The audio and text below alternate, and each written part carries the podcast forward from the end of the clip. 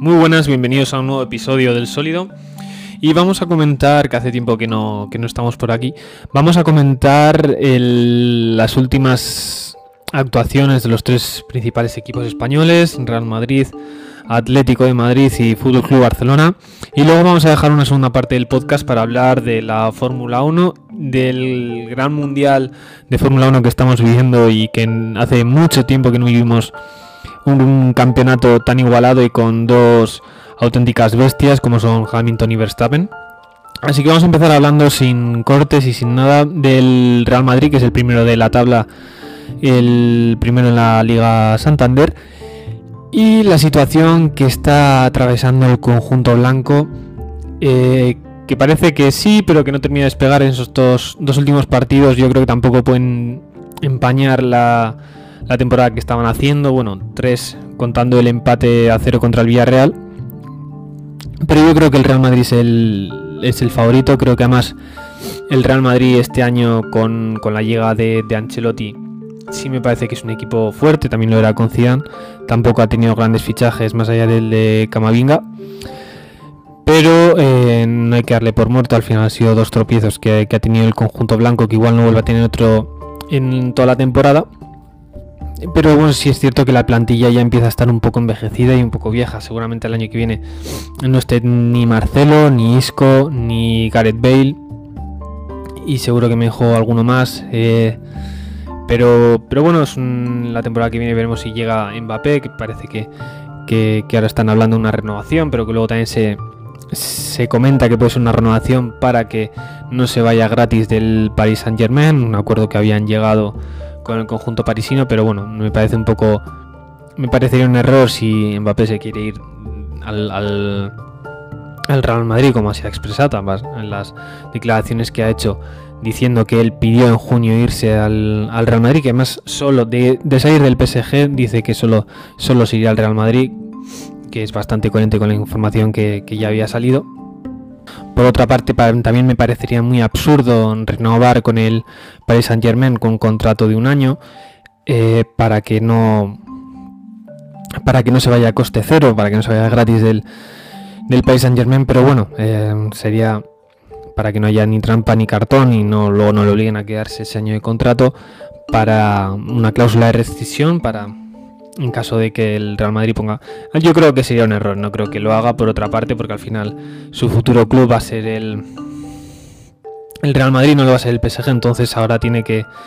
que no, se tiene que enemistar con el Real Madrid y eso yo creo que no sentaría bien ni al ni al conjunto blanco, al Florentino Pérez y a, su junta, ni tampoco a los aficionados. Al final es una forma de, de empobrecer al club y podrías estar quitando dinero de, fichar a otro jugador top, como puede ser Haaland, que también se comenta que, el año que viene que, que quiere al Real Madrid, pero también es un fichaje que, por lo que tengo entendido, creo que la cláusula sería de 75 millones a partir del verano de 2022, pero habría que pagar una gran prima, por lo que tengo entendido, a Mino Rayola, su representante, y también a, a su padre, es jugador del Manchester City.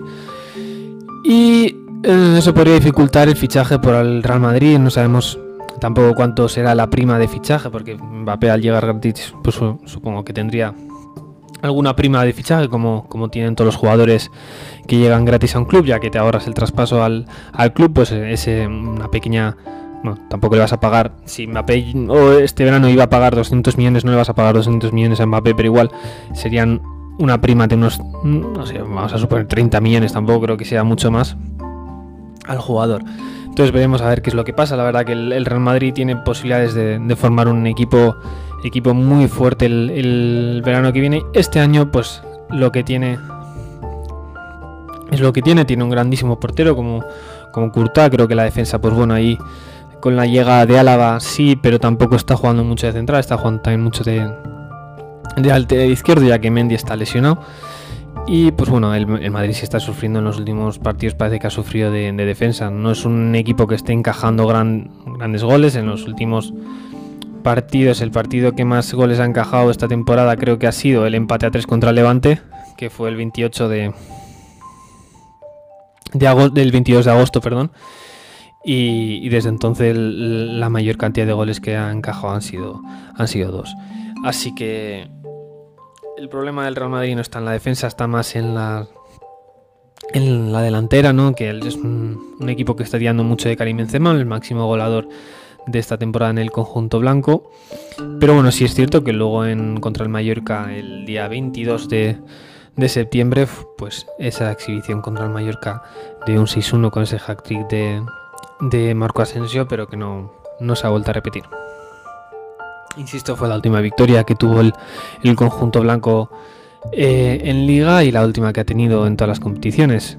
Desde entonces un empate contra el Villarreal, una, en Champions perdió 2-1 contra el 1-2 contra el Sheriff y contra el Español en Cornilla perdió también 2-1. Este es un poco el resumen de, de la temporada, a ver qué es lo qué es lo que pasa el año que viene, todavía queda mucha liga y veremos a ver si en el mercado de verano se incorpora algún jugador que en principio no, en principio no hay tampoco muchos nombres que suenen, tampoco el mercado de invierno tampoco es un mercado en el que suele haber fichajes muy top, ¿no? Y más después de este verano tan loco que ha habido con, grandes traspasos, como han sido los de Messi, Cristiano, Ramos. Por cierto, Ramos, un jugador que no termina de, estar situado en el PSG, no termina de recuperarse bien. Eh, hay declaraciones de Pochettino en el que lanza bastantes dardos al jugador español, así que veremos a ver qué es lo que cómo termina la situación en el en el PSG para Sergio Ramos y realmente puede recuperar la forma, recuperarse bien y poder demostrar en lo que opinión para mí es un central de muchísima calidad. Si es cierto que ya no es el, el jugador que era hace 3-4 años, pero bueno, que Ramos yo creo que podría haber aportado, podría aportar muchísimo al PSG, pero bueno, también la edad no perdona y las lesiones pues cada vez mm, se curan más lentamente y no y no se curan igual. Entonces vamos a ver qué es lo que pasa. Luego sí vamos a comentar un poquito el, tema del PSG, que para mí es el, equipo del momento y de por lo menos de esta temporada con ese triente que tienen ahí arriba. Ahora vamos a pasar a hablar con del Atlético de Madrid. El Atlético de Madrid, pues que está viviendo también un buen un buen inicio de temporada, va segundo en la liga empatado con el Real Madrid, con la Real Sociedad, que también no deberíamos dejar de hablar de la Real, que es un equipo que, que está ahí arriba y que es un equipo que tiene posibilidades de, de hacer una buena temporada y que yo quiero también que el buen estado de forma de la Real puede perjudicar mucho al Barça en la entrada en esos puestos de Champions. También el Sevilla también está por ahí. Luego sí es cierto que tiene equipos por delante como el Valencia. bueno, vamos a hablar del Atlético Madrid y luego hablamos del, Barcelona. Pues sí, ahora mismo el, Atlético Madrid es segundo con 17 puntos empatado con el Real Madrid. Lleva 11 goles marcados y 6 encajados. El Real Madrid lleva 23 goles marcados y 6 encajados. O sea que ese problema en la portería en la delantera parece que no, pero sí es cierto que en los últimos partidos le está costando marcar gol al, Real Madrid. El Atlético de Madrid que ganó 2-0 al Barcelona en el último partido, en un partido en el que los propios jugadores del Barcelona dijeron que había sido muy cómodo para, para el Atlético de Madrid. Luego tenemos declaraciones de, de Piqué en ese partido, cuando hablemos del Barcelona. Luego también en Champions, pues está eh, ganó en el último minuto con gol de Griezmann al Inter de Milán en la Champions. Pues está bien clasificado, está segundo. Yo creo que es un grupo cómodo para él. Para Atlético no creo que tenga problemas para, clasificarse. Eh, seguramente se clasifique en segundo lugar. Veremos qué es lo que pasa en ese enfrentamiento contra Liverpool, pero yo creo que contra el Oporto tuvo un empate y contra el Milan ganó. Si es cierto que el, el Milan podía haber sido, no nos tenemos que fijar tanto en el resultado, porque al final fue un gol en el último minuto el que marcó el Atlético de Madrid.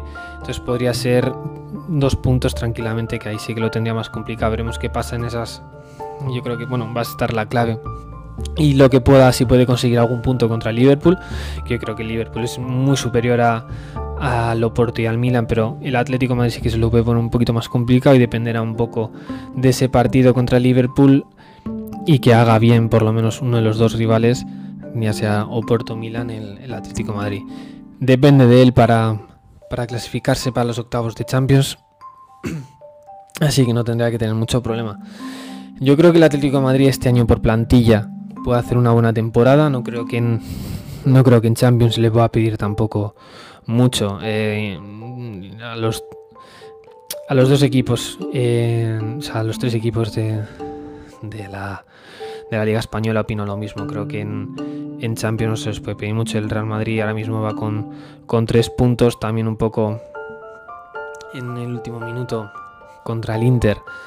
Ese gol que, que le dio la, la, la victoria contra el Inter, ese gol en el minuto 89 de, de Rodrigo. Entonces tampoco hay que ser muy resultadista. Tranquilamente podría ir un punto empatado contra el Inter, pero seguramente contra el Shakhtar gana el Real Madrid. En la vuelta contra el Sheriff ya no tendrá esa misma suerte, ese factor sorpresa que igual podía haber ocurrido contra el, en el primer partido contra el Sheriff. Así que no, no creo que tenga mucho más problema el Real Madrid. Es un grupo yo creo que muy cómodo. Seguramente, bueno, ahí el Sheriff eh, puede tener posibilidades de clasificarse para octavos, pero yo creo que el Real Madrid tiene mucha facilidad para clasificarse en primer lugar para, para esa fase de eliminatorias y los bombos de Champions, que los bombos de las fases eliminatorias, que es tan importante la primera y segunda posición.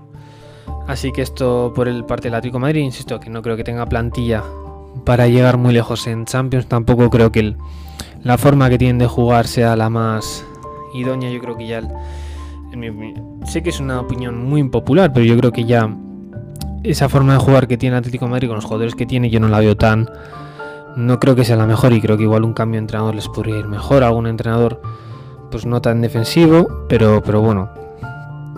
Que el, Cholo ha demostrado muchísimo en Atlético Madrid y el crédito que tienes es muy amplio, pero ya no es el equipo que tenía antiguamente, un equipo que era más, pues sufridor, pero ahora tiene jugadores con muchísima calidad que creo que se le podría sacar muchísimo más partido con otro método de juego igual un poquito más vertical o, un poquito más de posesión. Pero bueno, eso ya nosotros no nos metemos, que insisto que yo tampoco soy aquí el que más sabe de fútbol. Y ahora vamos a empezar con el Fútbol Club Barcelona, que creo que es el que más tenemos para comentar después del Real Madrid. Y es que el, último partido que ha ganado fue contra el Levante, pero después de eso, dos empates. Dos empates. La derrota contra el Bayern en Champions, que bueno, que no tampoco fue el 8-2, pero fue un 3-0.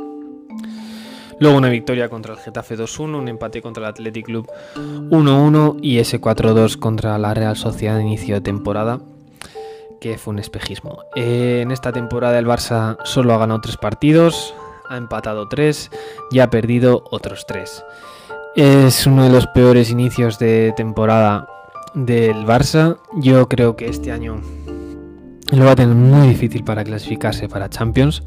La Real está fuerte y yo creo que si a día de hoy jugasen, la Real sería muy superior al Barça. Está demostrando tener un juego mm, bastante vistoso, muy bonito y muy bonito de ver. Y creo que hoy por hoy, em, como equipo, es mejor la Real que el, que el Barça. Eh, incluso hasta a nivel individual. Creo que ya no podemos calificar o medir al Barça por los nombres porque si hablas de Busquets, tú piensas en un campeón del mundo, si piensas en Piqué, lo mismo, em, pero son jugadores que ya no están a nivel que estaban antes, eh, ahora Piqué está eh, en muy baja forma, también la gente dice que si, con un nuevo entrenador que Xavi, o bueno, estoy uh, un poco cansado ya de esos argumentos, que si Xavi viene recupera el nivel de Piqué, o como digo a, ciertas personas, no digo que sean gente importante y que tenga pues eh, gran valor su argumento, pero son argumentos que es que yo flipo con cómo puedes decir eso. O sea, Piqué con 34, no sé cuántos años tiene, 34, 33,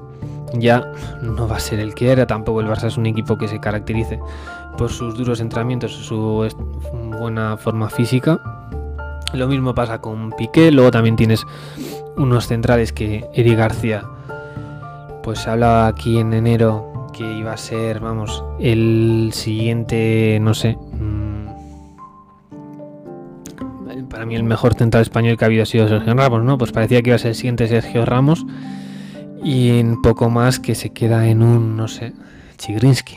Eh, eh, luego, pues Lenglet parece que no, no termina de estar recuperado, parece que tiene molestias en una rodilla. Y luego un Titi, pues bueno, en un Titi parece ahora que es un, es un cadete. Entonces, la, defensa del Barça está muy mal. Eh, luego Jordi Alba está lesionado.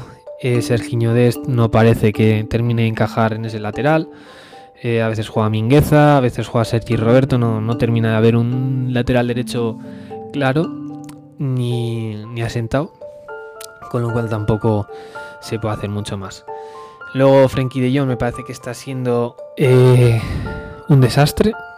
Mm, destacó mucho en esa última temporada, en esos últimos seis meses en el Ajax, eh, esos partidos de eliminatoria Champions contra el Real Madrid, eh, esas eliminatorias en las que llegaron a, semifinales y que al final cayeron en un partido, en mi opinión, en el que se merecía haber pasado el Ajax, que cayó contra el, contra el Tottenham.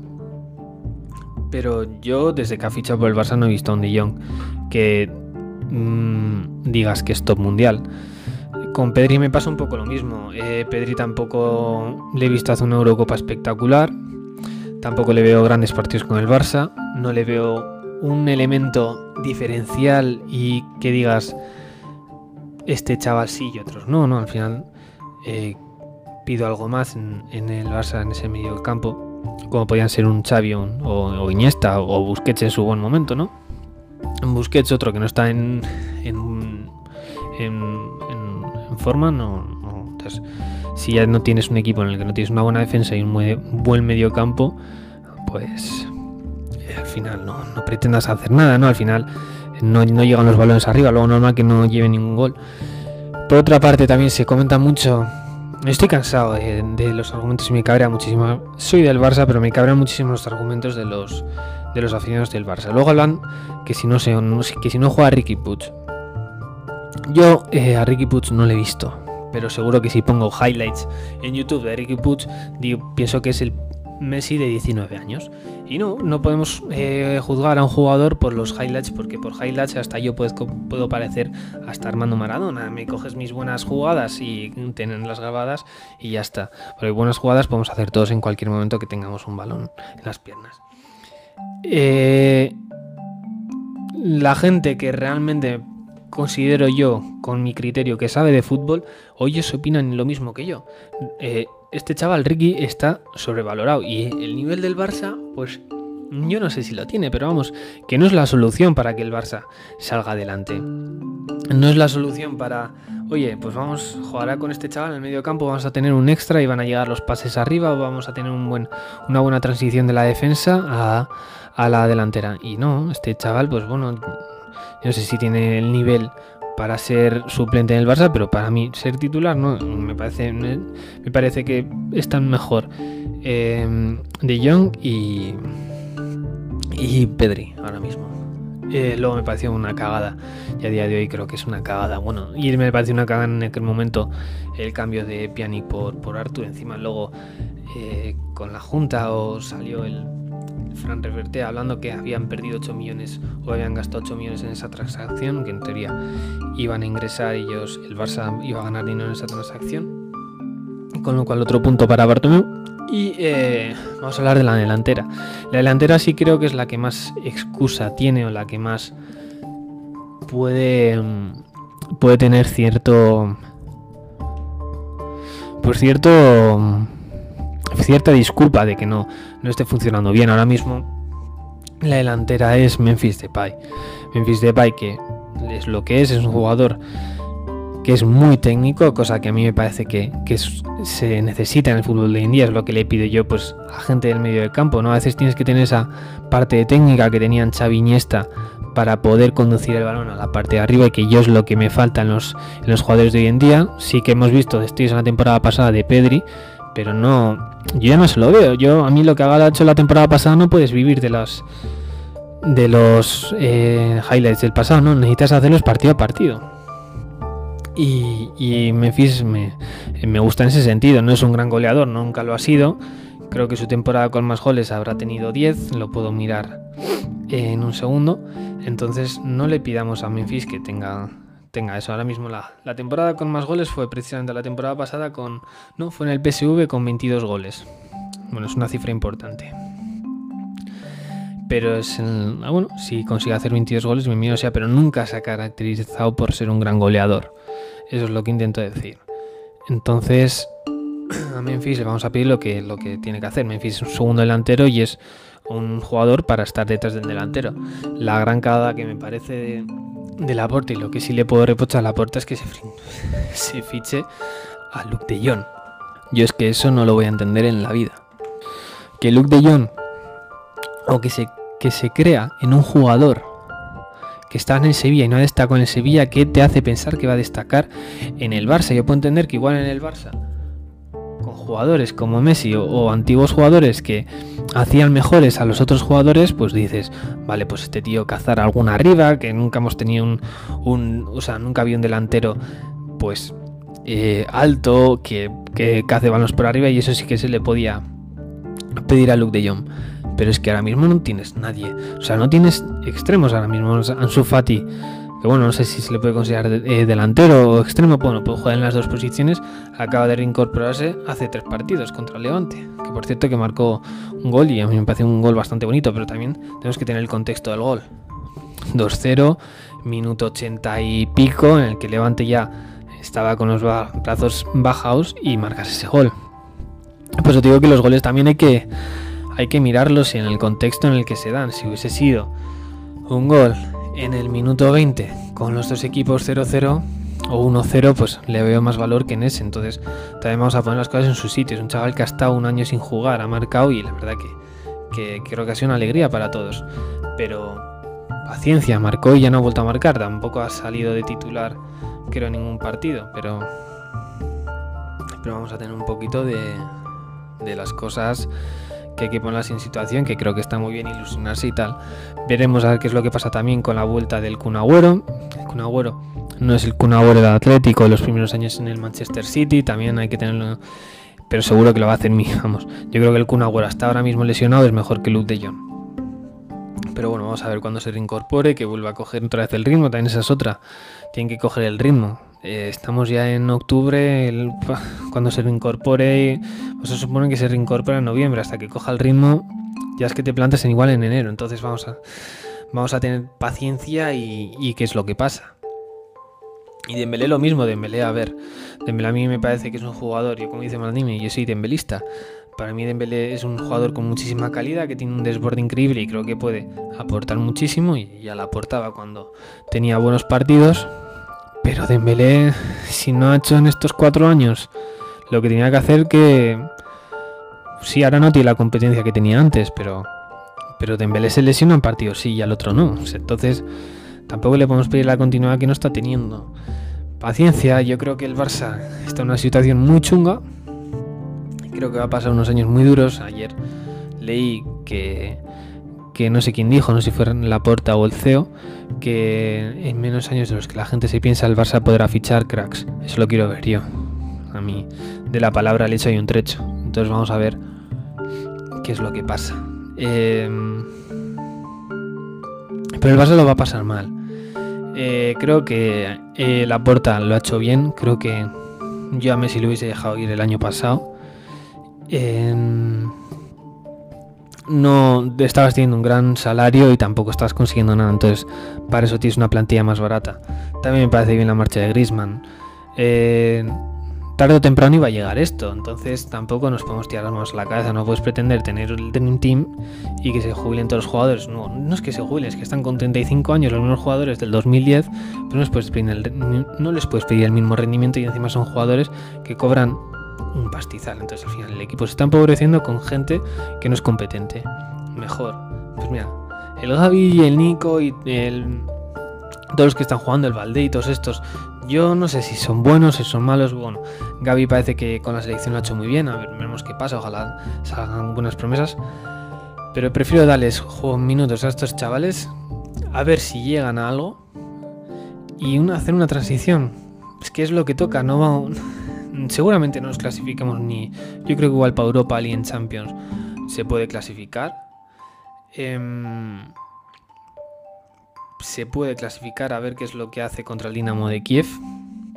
Pero yo no.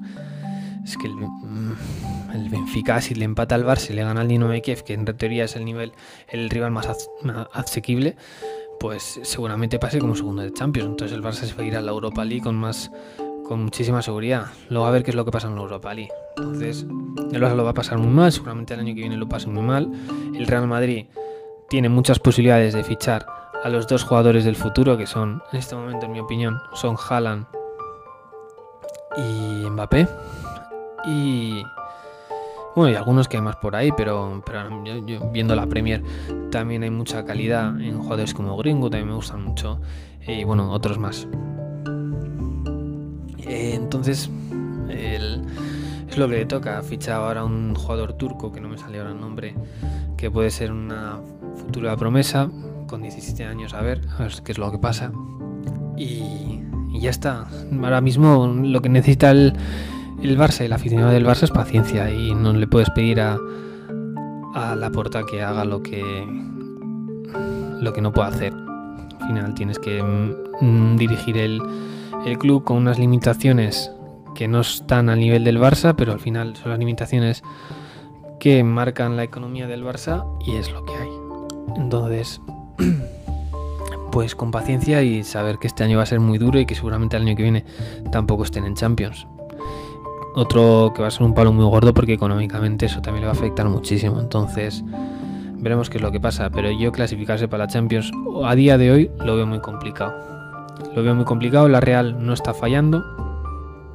Eh, bueno, llevan unos cuantos empates mm, seguidos, pero bueno, unos en, en la Europa League y el otro en la Real Sociedad, pero con buenos partidos. Mm, tampoco ha tenido rivales que le supongan mucho esfuerzo, igual luego también estos son rachas, puedes inflar y puede entrar ahí el Barça. Pero también tienes a Sevilla que está con un partido menos y, estaría entonces ahí con, 17 puntos los cuatro primeros equipos. El partido ese que tiene de menos también. Es cierto que es con el que contra el Barça, el Barça también tiene ese partido menos Está la liga muy igualada. La verdad que los equipos españoles están muy mal. El nivel me parece muy igualado a la baja. Solo hay que ver un poco cómo está el tema en Europa. Eh, me sorprende que el Villarreal, ¿no? que ganó el, año pasado la Europa League, eh, esté tan abajo en la liga, pero, pero me parece que es me parece que son partidos puntuales en los que los equipos españoles pueden destacar por, por ir por garra y por experiencia igual en ciertas competiciones, pero el nivel es muy bajo. Entonces, creo que los, todos los equipos que están en Europa van a sufrir bastante tal y como están las cosas ahora mismo. Entonces, con paciencia y, ya se verá qué es lo que pasa.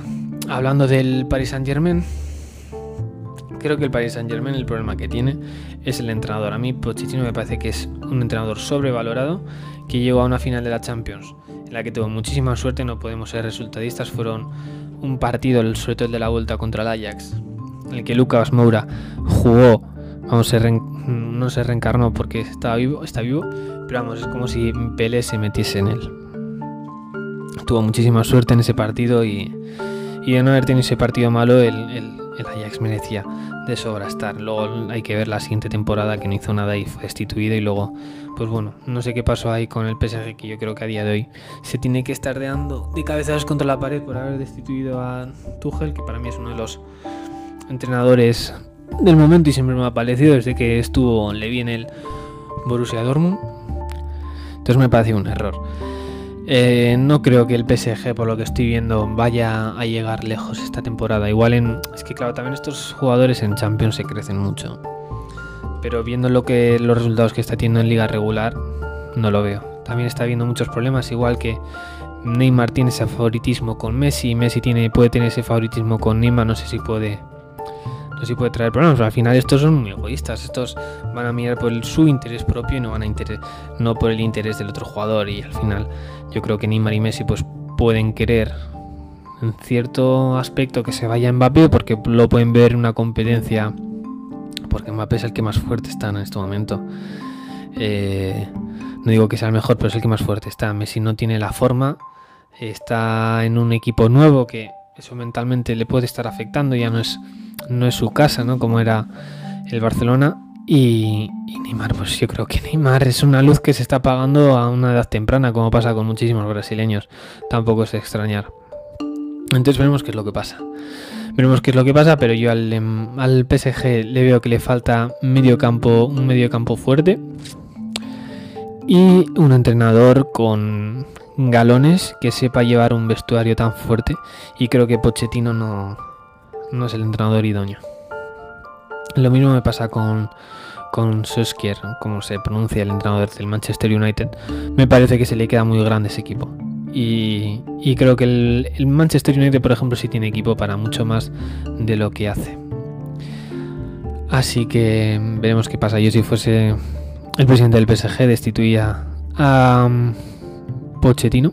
Y tienes entrenadores libres como pueden ser eh, el ex seleccionador alemán Jürgen Loh o no sé eh, alguno más así que pueda estar libre ahora mismo.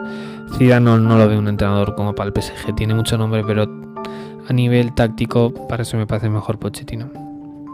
Así que así que eso o fichar entrenadores aunque estén ocupados con el dinero que tiene el PSG no tendrá ningún problema Así que ha sido esto todo por hoy. No voy a hablar de la Fórmula 1 porque me ha alargado muchísimo. Y espero que nos veamos en el siguiente podcast. Un saludo.